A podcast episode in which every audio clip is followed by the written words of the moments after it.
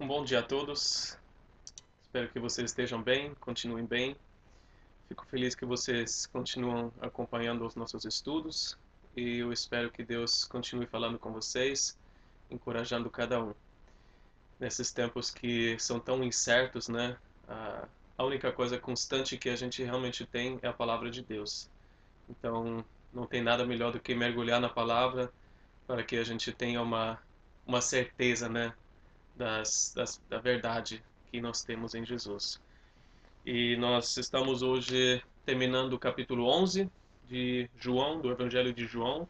Então, se você tiver a sua Bíblia impressa no seu celular, no seu computador, acompanha a leitura também. Nós vamos ver os versículos de 45 a 57. Na semana passada nós vimos o que aconteceu até aqui, né, com o milagre que Lázaro voltou à vida e essas indagações que Maria, Marta, o povo tinha e a resposta de Jesus em relação a isso. Nós vimos que Jesus chegou quatro dias depois da morte de Lázaro, nesse ambiente de, de muita dor, de profunda tristeza, e a questão, o, a pergunta que estava na mente de todos, né, recorrente, era se Jesus estivesse aqui, Lázaro não teria morrido. Mas Jesus tinha um propósito maior em tudo isso que para as irmãs era levar elas a uma fé maior. E ele teve um encontro pessoal com cada uma delas. Né? Com Marta, por exemplo, ele falou: Eu sou a ressurreição e a vida. E declarou ser Deus para Marta. Para Maria, ele compartilhou a dor dela, essa tristeza profunda e chorou junto com ela, junto com essas, essas outras pessoas que estavam lamentando. E claro que o propósito principal era a glória de Deus. Então ele mostrou o seu poder sobre a morte e através desse milagre, o maior milagre até então, né, ele mostrou e testificou que ele é Deus, que ele é o Messias. E hoje nós vamos ver as reações a esse milagre, que não foram todas positivas. Né? E a gente fica até, mas como assim, né?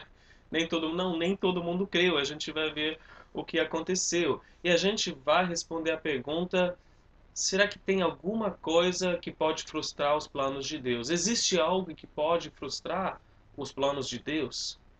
Porque às vezes a gente se sente assim, né? À mercê das decisões do homem. Uh, as pessoas no poder tomam decisões todos os dias que afetam todos. E mais ainda hoje, né, mais do que nunca, nesses dias de hoje do coronavírus, quarentena, né, aqui em São Paulo, quais as etapas, quais as regiões que se enquadram em que etapa.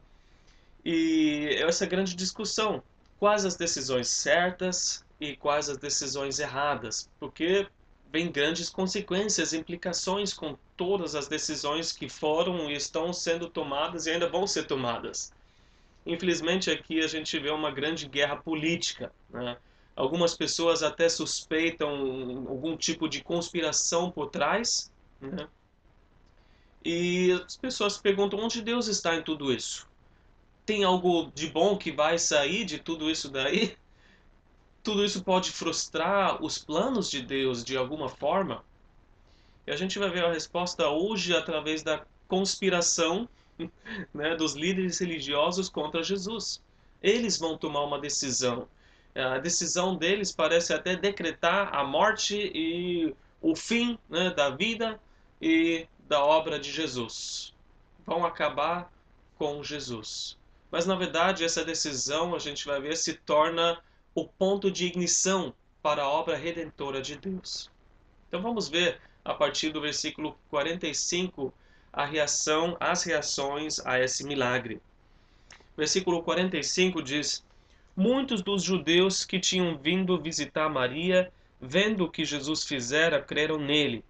Mas alguns deles foram contar aos fariseus o que Jesus tinha feito. Muitos creram, né? E, e, a gente imagina, né, com, com, certeza, né, com uma evidência tão forte que Jesus é o Messias, a gente pode se colocar nesse, no lugar deles. Como você teria reagido nessa, nessa situação? depois de ver um homem que estava morto por quatro dias voltar à vida pelo poder de Deus através de Jesus. E a gente se pergunta como alguém pode não crer. Tem alguém que não, não teria crido nesse momento? Deus deu para todos nós evidência suficiente para tomar uma decisão em favor dele. Mas ao mesmo tempo ele não tira o livre arbítrio de nós. Ele nos deu esse, essa liberdade de escolher como a gente quiser. Ele não força a sua vontade sobre o homem. Ele não força o homem a se render. Não, o homem é livre para escolher. Deus mostra tudo, dá tudo que ele precisa para tomar a decisão em favor dele, mas se ele não quiser, Deus respeita essa decisão também. A gente viu que muitos creram, mas alguns, por outro lado, não creram. O que, que eles fizeram? Eles caguetaram. Né? Eles falaram mal de Jesus para os fariseus. Eles decidiram é, rejeitar Jesus, apesar de tudo que eles viram. Eles viram Lázaro sair do túmulo, né, do jeito que ele estava, a vida vencendo a morte, e mesmo assim correram para os fariseus. Eles fecharam os seus corações deliberadamente em incredulidade e começaram a trabalhar ativamente contra Jesus. Spurgeon chamou isso de uma das condutas mais maldosas já registradas uh, em toda a história da humanidade. Você não espera isso acontecer depois de um milagre desse. As pessoas decidiram não crer. Isso é algo recorrente também, porque quando Jesus falou da parábola de do pobre Lázaro, outro Lázaro, né? Pobre Lázaro e o rico, vocês lembram? Ambos morrem, lá em Lucas 16. E o rico vai para o Hades, né? é, o lugar de tormento, implora que ele vê Abraão do outro lado para avisar os seus irmãos. Por favor, fala para eles que o, o fim de uma vida como a minha é assim. E o que, que Abraão falou para eles em Lucas 16, 31? Se não ouvem a Moisés e aos profetas, tampouco se deixarão convencer, ainda que ressuscite alguém dentre os mortos. A palavra é suficiente para, para convencer o pecador. Mas se uma pessoa não quiser crer, nem o milagre desse de, de alguém ressuscitar dos mortos vai convencer essa pessoa que já tomou a sua decisão. Eu não vou crer, não vou crer de jeito nenhum. E não que isso seja a última palavra né, dessa pessoa, mas ela pode persistir nessa, nessa atitude. Por que, que ela faria isso? Porque, obviamente, ela tem um problema com Jesus, não com alguma coisa que ele fez. Jesus fez alguma coisa errada uh, ressuscitando Lázaro? Não. Jesus nunca fez nada de errado. Não, não pode ter problema com aquilo que Jesus fez. Ninguém pode vir e apontar para alguma coisa ruim que Jesus fez. Jesus nunca fez nada para prejudicar ninguém. Nunca deu razão para odiá-lo. Mas o que, que isso mostra para nós? Que essas pessoas eram de um outro reino. Né? Um reino que odeia a pessoa Jesus. E odeia, inclusive, todos que seguem Jesus. Isso é uma lição, essa é uma lição importante para nós, porque você pode ser a pessoa mais, mais amorosa, a pessoa mais do, doce, a pessoa mais bondosa do, do mundo, amar o próximo, sempre ajudar o outro, sempre ajudar o necessitado, fazer caridade. E mesmo assim, o mundo vai te, eh, vai te odiar. Por quê? Porque você se associou com Jesus.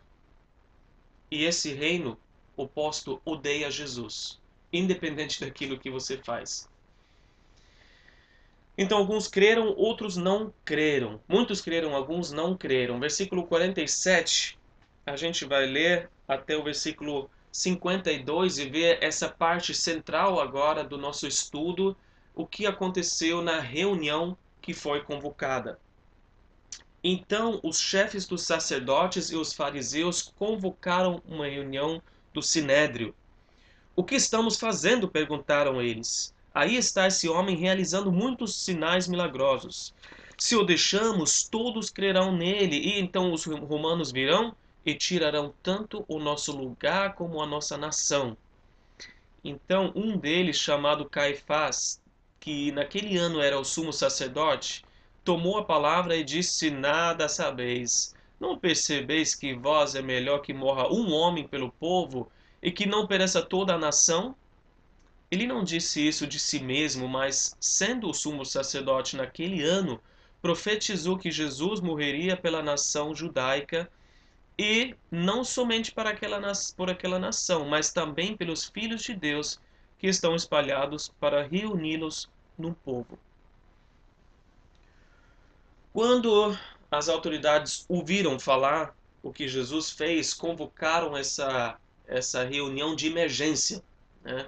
Uh, o Sinédrio era o conselho religioso, a autoridade máxima né, em todas as questões, questões religiosas do judaísmo, liderado pelo sumo sacerdote, né, que mudava, e dividido em dois partidos, os saduceus e os fariseus. E nós vamos ver agora nesses versículos, uh, de dois em dois, uh, duas perspectivas humanas, tanto dos fariseus como dos saduceus, sobre essa situação. E João ainda bem, adicionou a terceira perspectiva que é de Deus.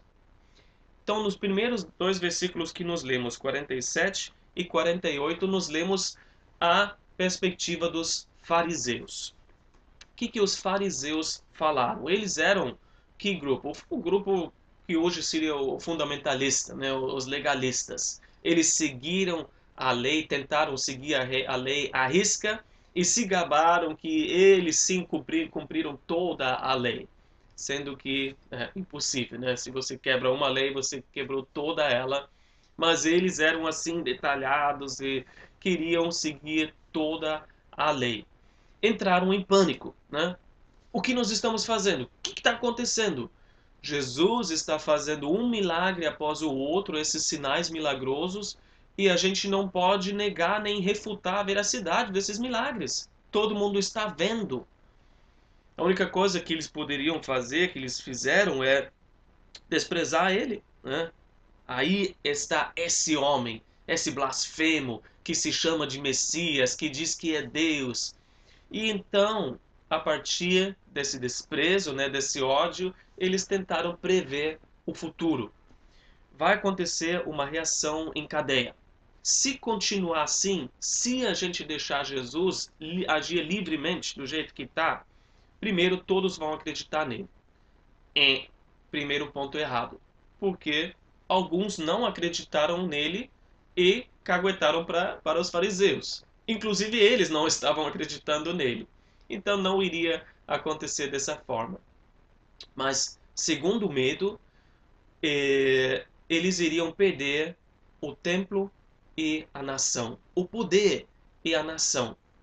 Claro que quanto mais seguidores ia chamar mais cedo ou mais tarde a atenção dos romanos cada vez mais forte, uma ameaça à segurança que aos olhos dos romanos era a pior coisa, né? Eles precisavam da ordem, da segurança em todas as suas províncias. E o sinédrio já vivia à mercê dos romanos. Eles não poderiam, não podiam aplicar a pena de morte, o, o próprio sumo sacerdote, eles não nomeavam, eram os romanos. Né? Eles não queriam abrir mão do pouco de prestígio que restava. Eles, não, eles queriam apenas exercer esse pouquinho de poder que eles ainda tinham. Então eles previram o pior dos cenários. Vai acontecer o seguinte: a gente vai perder todo o nosso poder e toda a nação. Vai ser o fim de, de Israel. O interessante é que por causa da rejeição de Jesus, aí sim começou uma reação em cadeia e uns 40 anos depois os romanos vieram e realmente destruíram Jerusalém. 70 depois de Cristo. Né? Os romanos chegaram e destruíram o templo, o lugar deles, pedra por pedra. Foi queimado, foi totalmente destruído. Um milhão de judeus, o historiador diz, morreu muitos foram levados ao, ao exílio, a nação parou de existir, assim como Jesus tinha profetizado, na verdade, que nenhuma pedra ia ficar em cima da outra. Então eles, em sua avaliação da situação, estavam errados. Eles achavam que Deus dependia deles para proteger a nação de Israel, sendo que Deus sempre protegeu a nação de Israel em toda a sua história. não os planos espertos dos seus líderes. Deus tinha prometido de proteger Israel, se eles andassem em obediência. Eles também estavam totalmente errados em sua rejeição de Jesus, nessa decisão de dizer não, a gente não quer Jesus. Porque quando mataram Jesus, Deus sim tirou toda a sua proteção sobre Israel e as nações, os gentios, caíram matando sobre Israel. E assim eles estavam naquele momento dando o seu voto para no final tirar o resto do poder que eles ainda tinham, o resto de posição privilegiado que eles ainda tinham. O livre-arbítrio, a gente vê aqui, sem Deus, sempre toma decisões egoístas. O livre-arbítrio sem rendição a Deus é sempre egoísta, tentando defender a sua posição, a sua liberdade, né? manter o seu poder, sem pensar em Deus, sem pensar nos outros. Esses são os fariseus. Por outro lado, os saduceus não eram muito melhores, obviamente. A perspectiva dos saduceus, a partir do versículo 49 até o versículo 50, através das palavras de Caifás. O sumo sacerdote era saduceu, de uma família rica, né, de muita influência. Ele sim comprava esse ofício dos romanos todos os anos, tinha o maior lance.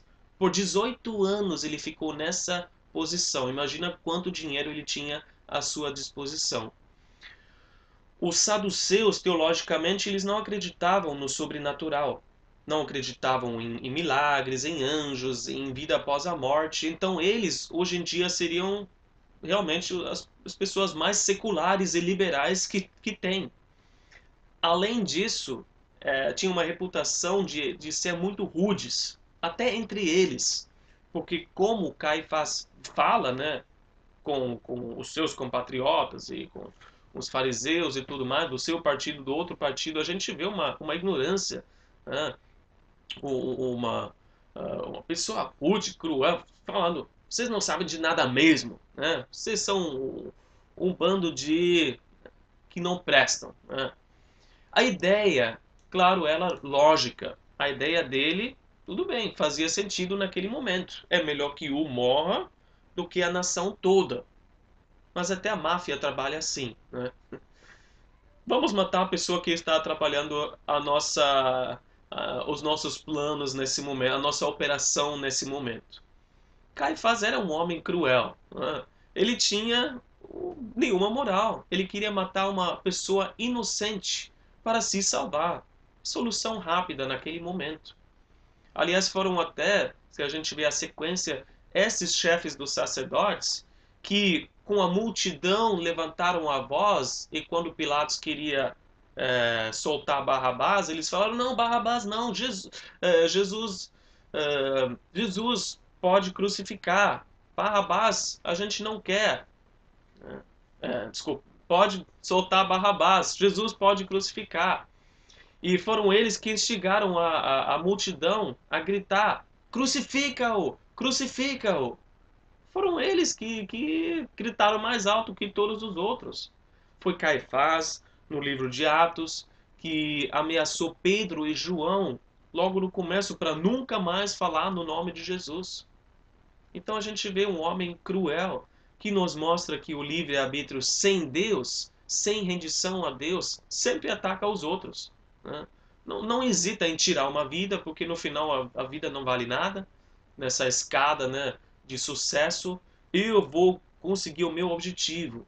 Eu quero o benefício próprio. E, infelizmente, a gente está vendo isso hoje em dia também, mu muitos milhares de brasileiros morrendo nesse jogo político. O que, que vale uma vida? Né? Eu quero a minha posição, eu quero o, o meu poder. O livre-arbítrio sem rendição. A perspectiva humana, eh, fariseus, saduceus, sem Deus, sempre está errada, porque não leva em consideração o que é essencial não, não consegue ver todos os fatores. E o que, que é o essencial? O essencial é que Deus existe, que Deus é todo-poderoso, que Deus tem um plano. Não leva em consideração o poder e o plano de Deus. Essa é a sabedoria do mundo, não é a sabedoria de Deus. Em 1 Coríntios 2, versículos de 7 a 8, Paulo nos fala, nos falamos da sabedoria de Deus, do mistério que estava oculto, o qual Deus preordenou antes do princípio das eras, para a nossa glória. Nenhum dos poderosos desta era o entendeu, pois se o tivessem entendido, não teriam crucificado o Senhor da glória. Os poderosos desta era, os poderosos da nossa era, não entendem Deus, não têm a sabedoria de Deus e hoje continuam tomando as suas decisões, aparentemente né, corretas aos seus olhos, mas no final totalmente erradas, né? porque são consequências terríveis sobre si mesmo, como a sociedade a quem deveriam servir. Mas ainda bem, mas ainda bem que o homem não tem a última palavra. Ainda bem que Deus tem a última palavra. O homem pode escolher livremente como ele quiser, mas não está em seu poder de escolher as consequências. As consequências sem falta seguem o plano de Deus. O plano predeterminado de Deus. Deus determina os resultados, não o homem. E a gente vê isso através da terceira perspectiva, a perspectiva de Deus, que a gente vê em versículos 51 e 52. Que Deus usou Caifás para profetizar sobre a morte de Jesus. Então, Caifás, o sumo sacerdote, o mais poderoso da nação de Israel em questões né, de, de religião e tudo mais, foi usado por Deus, sem saber, sem perceber. Não era a sua própria sabedoria, a sua, sua própria esperteza, mas ele estava falando do plano eterno de Deus da redenção do homem. Essa era a sabedoria de Deus. Os líderes, naquele momento, com certeza se sentiram o máximo. Nós, nós somos os melhores, nós somos tão sábios, nós conseguimos chegar numa solução maravilhosa para se livrar de Jesus.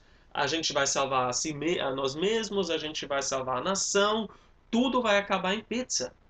Eles tramaram a morte de Jesus e já viram a sua grande vitória chegando. Né? A gente já consegue ouvir os trombetas, né? a gente está tá ganhando. Só que eles estavam totalmente inconscientes que eles estavam se tornando peças importantes no plano de Deus, no grande plano de Deus. E não eram eles o centro desse grande plano, não, eles tinham acabado de entrar né, nesse maior plano de todos os tempos. Não, Jesus sempre foi o centro desse plano e Jesus sairia vitorioso no final e não eles. Como o homem é tão pequeno diante de Deus? Ele nem percebe. Né? Ele acha que ele é grande coisa, mas não é. Através dessa decisão do sinédrio, das suas ações, sim, Jesus foi morto. Mas através da morte dele, o que, que aconteceu? Todos que creram da nação de Israel e de todas as outras nações, todos os gentios que iriam crer, seriam salvos. Eles achavam Jesus, morte, Jesus morreu, fim. Não. Deus falou Jesus, morte, Jesus, ressurreição, salvação para todos que creem. E os líderes e governantes hoje também parecem estar no controle, com todo o poder, com toda a postura, que tem, tramam, maquinam os seus planos, mas pensam só na autopreservação, em sua sabedoria humana. E a nação geralmente acaba sofrendo as consequências. E todo mundo pergunta onde está Deus. Né? O que está acontecendo? Com certeza os discípulos perguntaram, né? Os discípulos de Jesus quando esse plano do sinédrio se cumpriu com a cruz. O que, que está acontecendo? Onde está Deus em tudo isso? Isso nunca poderia acontecer. Mas Deus está acima de tudo. Ele pode usar essas decisões todas para cumprir o que? A sua redenção. Assim como a gente vê vários exemplos na palavra de Deus. Gênesis, José né? Coitado que foi vendido pelos seus irmãos para o Egito. Sofreu vários anos. Né? Uma injustiça após a outra, até que ele foi né, elevado para a posição de, de, de reinar praticamente, né, segundo em poder do Egito. E em Gênesis 50, versículo 20, nós lemos que depois de tudo ele fala para os seus irmãos: Vocês planejaram o mal contra mim. Né? Vocês tomaram as suas decisões egoístas, me atacaram, mas Deus o tornou em bem, para que hoje fosse preservada a vida de muitos. Uma nação foi salva, a nação de Israel, né? ali no Egito os poderosos acabam se tornando apenas uma ferramenta nas mãos de Deus. E Deus pode usar qualquer pessoa. Como eu falei, a Bíblia está cheia de exemplos. Ciro, grande exemplo, era quem? Um rei pagão, rei da Pérsia. Em Esdras 1, capítulo 1, é, capítulo 1, versículo 1, a gente lê que no primeiro ano do reinado de Ciro, rei da Pérsia, a fim de que se cumprisse a palavra do Senhor falada por Jeremias, o Senhor despertou o coração de Ciro, rei da Pérsia, para redigir, é, redigir uma proclamação e divulgá-la em todo o seu reino. O que, que ele falou? Muito interessante, o livro de Esdras. Ele falou para os judeus no cativeiro: vocês podem voltar para a sua terra, voltam para Jerusalém, voltam para reconstruir o templo, vocês estão livres, ainda vou, te, vou ajudar vocês. E Deus ainda citou o nome de Ciro 150 anos antes de tudo acontecer no livro de Isaías, capítulo 45. Deus é tão grande. Caifás até falou palavras certas. Ciro também foi usado por Deus. Mas o que, que isso diz sobre a pessoa? Nada. Só diz quão grande Deus é. Porque, embora Caifás tenha falado a verdade, o que era correto, isso não fez dele alguém que crê. Assim, não importa o quanto a gente sabe ou enquanto a gente fala as coisas corretas, enquanto a gente não crê, não adianta nada. Tem pessoas que leram a Bíblia oito vezes, nove vezes, dez vezes, mas não entenderam a Bíblia porque não creram nas palavras. Então não adianta nada, não muda nada. A Bíblia, através desse acontecimento, nos mostra um, um equilíbrio fantástico. O equilíbrio fantástico entre o livre-arbítrio do homem e a soberania de Deus. Certa vez alguém falou: nada que o homem possa fazer vai alterar ou frustrar os planos de Deus. Certo? Mas também nada que Deus possa fazer vai tirar a escolha soberana do homem. Deus decretou assim. Impossível, impossível o homem entender a harmonia entre esses dois lados. Que para Deus não tem lado, né? É uma coisa só. É impossível a gente entender essa harmonia. Como que funciona esses dois juntos? E por causa disso a gente não precisa entender. A gente só precisa crer. A gente lê os dois aqui, então a gente precisa crer, mas não precisa entender, nem precisa escolher um lado. Ninguém precisa responder a pergunta, eu vou colocar em termos teológicos, com um certo humor. Nós somos predestinados para sermos arminianos ou nós podemos escolher ser calvinistas? Não precisamos escolher um lado. Deus, Deus é que sabe. E nós confiamos que Ele sabe e tudo bem. O homem é tão limitado, tão ignorante, que sem Deus, inevitavelmente vai escolher as coisas erradas. Porque sem Deus, as escolhas do homem sempre são egoístas. Mas como eu falei, ainda bem, ainda bem que o propósito de Deus é sempre de redenção. Que só Deus consegue operar a sua redenção nesse caos humano que a gente vê, que a gente vive. Mas o que Caifás disse é uma boa meditação. É melhor que um homem morra. Sim, é melhor que morra um homem pelo povo do que a nação inteira. E esse foi o sacrifício de Jesus. O sacrifício de Jesus por todos. Não é melhor que um só morreu? Não é? Mas, mas por que, que no final um teve que morrer? Por que, que Jesus teve que se sacrificar? Porque a palavra diz em Romanos 6, 23 que o salário do pecado é a morte. o pecado gera a morte, a morte eterna, a separa, separação eterna de Deus. Como a gente vê, quando Adão e Eva pecaram, eles não morreram imediatamente, não é a morte física, é a morte eterna. Eles ficaram separados de Deus. Eles precisavam de um sacrifício para se aproximar de Deus novamente, para serem aceitos. Mas quem poderia morrer por todos? Quem? Quem? Só Deus. Que homem poderia morrer por outros? Todo homem que morre, morre pelos seus próprios pecados, porque é só justo que cada um pague pelo que ele fez. Ele não poderia morrer por outras pessoas, não tem essa capacidade. Apenas aquele que é sem pecado poderia morrer por outros, por todos. E isso que Jesus é, sem pecado. Isso que Jesus se tornou nosso sumo sacerdote. Hebreus 7, versículo 26 nos diz que é de um sumo sacerdote como este que nós precisávamos, santo, inculpável, puro, separado dos pecadores, exaltado acima dos céus santo, puro, inculpável, separado dos pecadores. Sim, ele se tornou um de nós, mas não um pecador. Ele tomou os pecados sobre si, mas ele não cometeu pecado nenhum. Ele sim era o único que poderia morrer por nós. Ele sim era aquele que morreu como substituto por todos nós.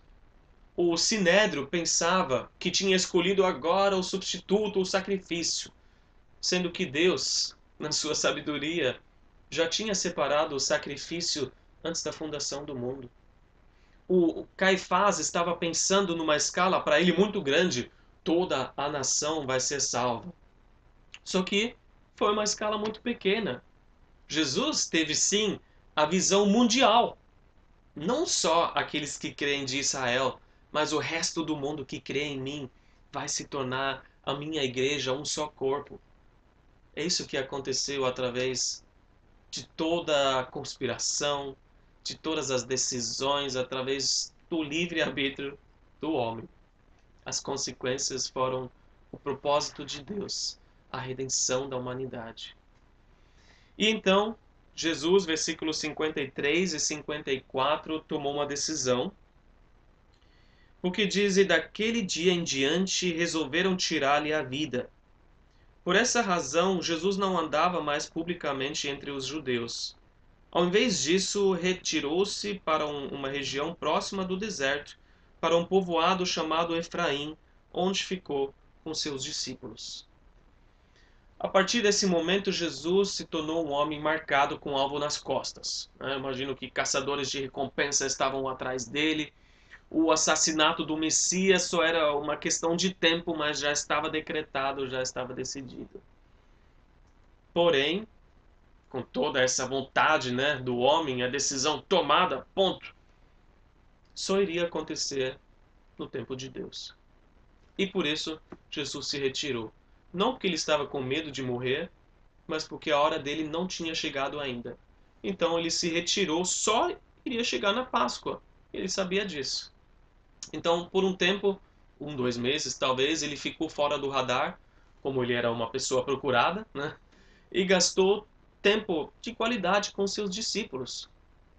O último tempo de qualidade que ele poderia ter, porque depois ele foi para Jerusalém e aí a história, né, tomou seu rumo e ele foi para a cruz.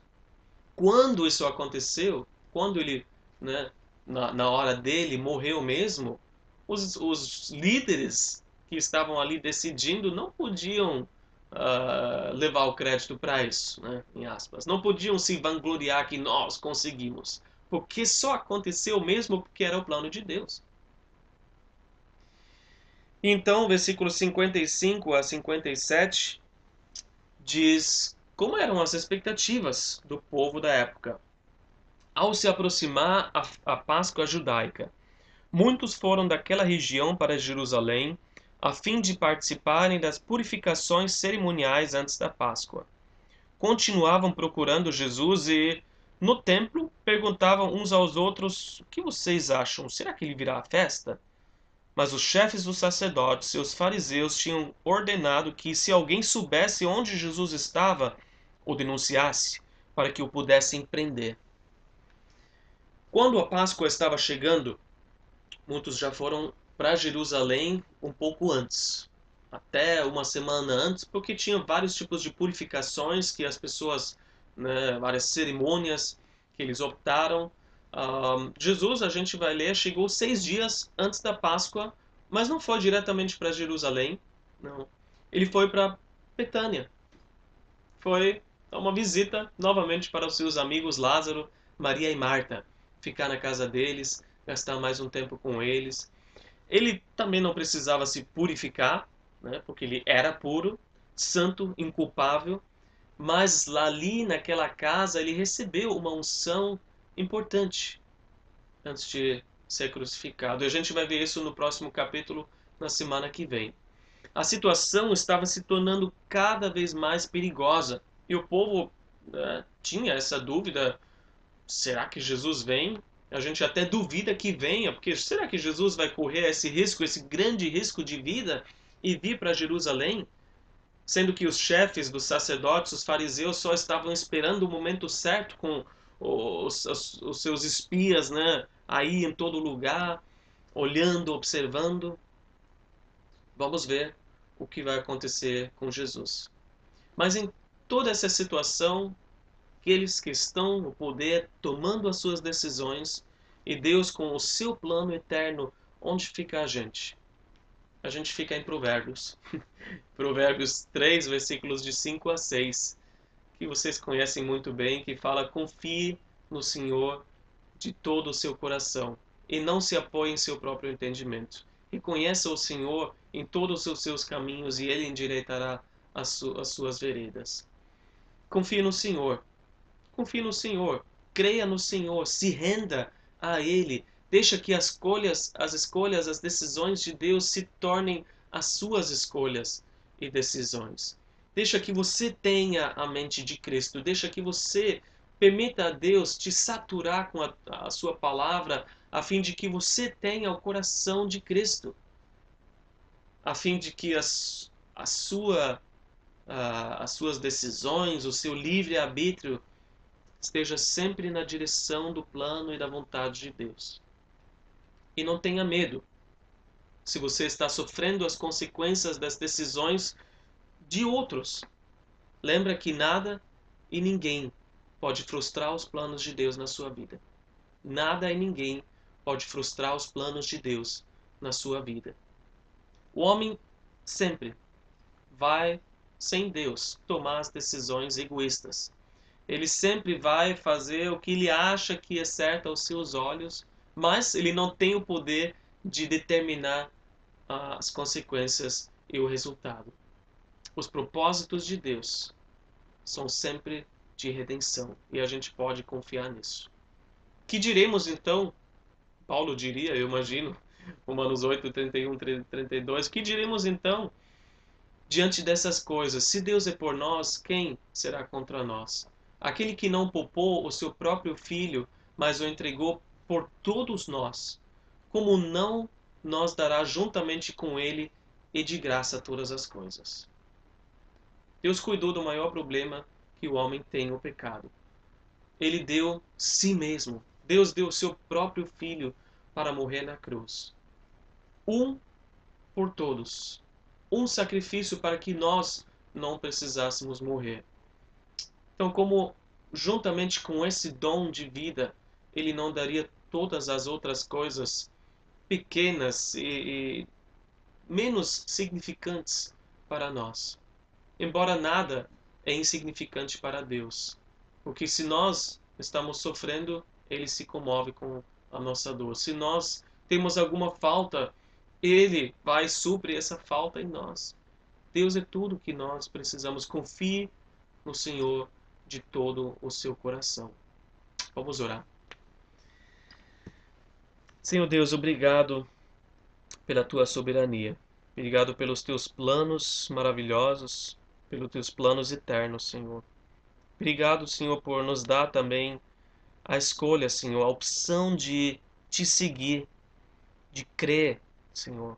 E para isso, todas as evidências e tudo o que a gente precisa para tomar essa decisão, conscientemente, de todo o coração, em fé. Senhor, nós cremos em Ti e nós te agradecemos, Senhor, por cuidar de nós. Se tiver alguém que está sofrendo, Senhor, por causa de decisões e escolhas de outras pessoas, sobre medida, Senhor, Senhor, venha consolar, venha, Senhor, ajudar essa pessoa a se levantar novamente para acreditar em Ti que todas as coisas cooperam para o bem, que o Senhor também tem um plano de redenção, pode redimir qualquer situação.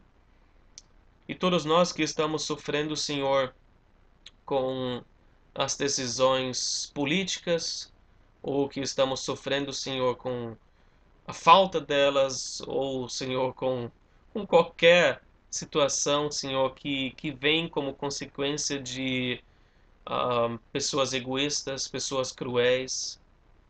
Todos nós, Senhor, podemos estar nessa situação. Por favor, Senhor, venha com sabedoria do alto, com sabedoria de Deus para lidar com essas situações, para eh, perseverar, Senhor, uh, nesses tempos difíceis e, acima de tudo, mantenha o nosso coração e a nossa mente guardado em Ti. Nós te pedimos, Senhor, que o, os nossos pensamentos sejam cada vez mais alinhados com os Teus e que os Teus desejos se tornem os nossos desejos, o Teu coração o nosso coração, que a gente seja uma pessoa segundo o coração de Deus. Abençoe, Senhor, a tua igreja, abençoe todos que estão ouvindo. Senhor, esteja conosco por mais essa semana e te, te agradecemos, Senhor, por tudo que tu estás fazendo. Seja, Senhor, algo que a gente está vendo, seja algo que ainda está invisível aos nossos olhos. Mas nós queremos que tu és bom e a tua misericórdia dura para sempre. Obrigado em nome de Jesus. Amém. Que Deus abençoe você. Tenha uma ótima semana. Se você tiver alguma dúvida, ah, você pode deixar nos comentários, pode escrever também para calvarisantos.gmail.com. Nós gostaríamos de entrar em contato com você também. Obrigado por ouvir e sejam abençoados pelo Senhor em nome de Jesus.